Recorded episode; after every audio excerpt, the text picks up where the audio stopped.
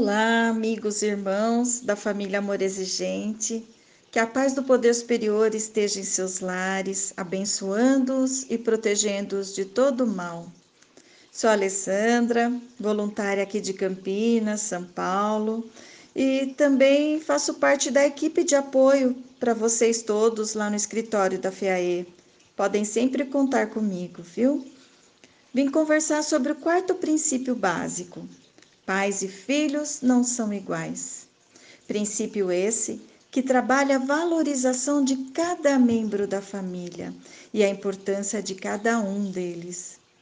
Se eu fosse falar desse princípio no amor exigentinho, iríamos brincar de coelhinho sai da toca um, dois, três, e trabalharia aí a ideia de que cada um tem um espaço delimitado e que talvez tenha alguém sem uma toca, sem um espaço próprio, sem amor próprio, sem se encontrar no mundo, na família ou na sociedade. Espaço delimitado fisicamente, porque somos 70% água em movimento. E essa água em movimento em nosso corpo gera um campo magnético que nos faz instintivamente dar um passo para trás quando alguém invade esse mais ou menos um metro de distância da gente. E assim como faz com que eh, a gente não invada o espaço de outra pessoa, a não ser que ela permita a gente automaticamente, instintivamente, a gente mantém distância um do outro de mais ou menos um metro. E isso é campo magnético. Esse espaço delimitado, além de ser físico, ele deve ser estratégico, ele deve exercer o papelzinho dele lá dentro da, da casa para o bom funcionamento da família. Dentro de um lar, cada um tem que estar no seu quadrado. Eu brincaria assim, ó, aado, aado, cada um no seu quadrado. Luiz Fernando, nosso presidente querido e amado, no podcast da semana passada, ele nos trouxe várias definições. Ele explicou que exigência no amor exigente é pedir com autoridade e que quem possui o quadradinho ou a toca da autoridade dentro da família são os pais ele trouxe a, as duas frases que nos levam a refletir bastante. A primeira é que é preciso sermos pais para que os filhos possam ser filhos. É preciso que os pais entrem no seu quadrado de pais e que os filhos entrem no quadrado de filhos, cada um no seu quadrado, para o bom funcionamento da família.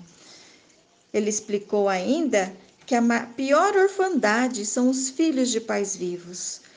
Vemos hoje pais inertes diante dos maus comportamentos de seus filhos, ainda que criancinhas. Outro dia no shopping, eu vi um casal perguntando ao filho de mais ou menos 4 ou 5 anos: Filhinho, o que você quer comer? A criança mais que depressa respondeu: McDonald's, McDonald's. Puxa vida, a autoridade ali foi invertida. Os pais que são adultos, maduros, deveriam saber qual é o melhor alimento para a saúde do seu filho. Eles deveriam exercer a autoridade de pais e alimentar corretamente os seus filhos, o seu filhinho, e não delegar essa função à criança. A criança não sabe o que é melhor para ela. O ser humano é o único animal da terra que necessita de outro para poder sobreviver.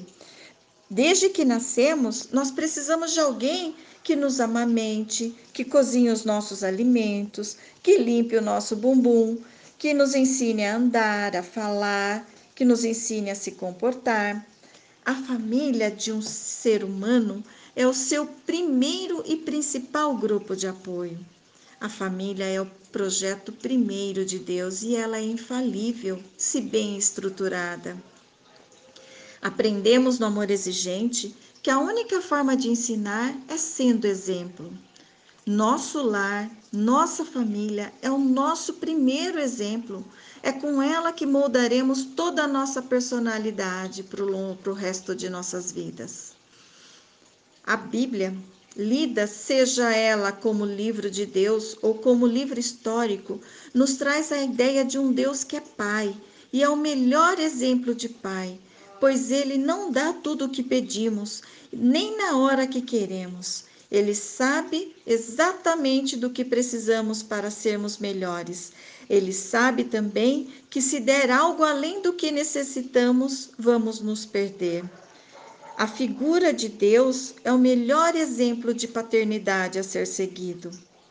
Hoje, nós estamos moldando uma geração egoísta, criados como reis e rainhas, onde tudo deve servir ao propósito deles e a eles. Não importa se para isso vamos destruir a natureza ou vamos abandonar nossos pais e avós em asilos. O que importa hoje é a autossatisfação. Autossatisfação que é ilusória pois vemos tantos ricos e famosos frustrados, deprimidos, suicidas, insatisfeitos com tudo o que conquistaram e têm, e não sabem o valor que, que possuem, não aprenderam a aceitar e a dar valor ao que a ser, ao que são. Precisamos olhar com amor nossas famílias e reorganizá-las, colocando cada um no seu quadrado, na sua toca e elaborando regras enquanto autoridades do lar. Imaginem se a Super Nani, aquela babá que educa crianças rebeldes, chegasse em nossa casa. Lá no programa dela, ela elabora regras e foca na mudança dos pais para alcançar as melhoras no comportamento dos filhos rebeldes e funciona. A gente fica até impressionado com o resultado rápido e eficaz. Assim é o nosso programa de amor exigente. Trabalhamos a autoridade nos pais para que eles a exerçam dentro de casa e alcancem a mudança no comportamento de seus filhos. Os pais do amor exigente aprendem que precisam exercer autoridade e também a serem exemplos que devem honrar seus próprios pais para que seus filhos não lhes faltem com o respeito e nem os abandonem. O amor exigente traz todo o coelhinho para sua toca, resgata as pessoas perdidas, restaura famílias inteiras, não permite que ninguém se sinta excluído, diminuído ou sem valor. Somos pluralistas, Somos pessoas que acolhem, independente de religião. Somos pessoas que amam a pessoa, independente da doença dela. Só não aceitamos o mau comportamento. Que Deus permita que nossos filhos, filhos fiquem protegidos em suas tocas e sob as nossas autoridades. Que saibam, mesmo sem entender, que os amamos e que podem confiar em nós porque queremos o melhor para eles sempre.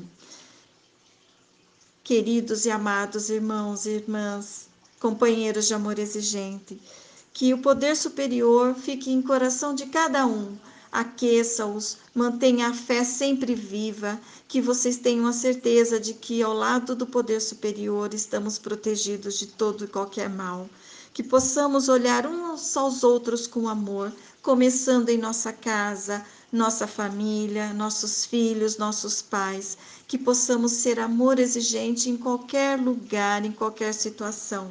Fiquem com a paz do Senhor. Um beijo no coração. Contem comigo sempre que precisar. Amo vocês e preciso de vocês. Orem por mim, que oro por vocês. Um beijo, medo de nada, só amor, como dizia o Padre Haroldo. Só amor. Força, fé e alegria.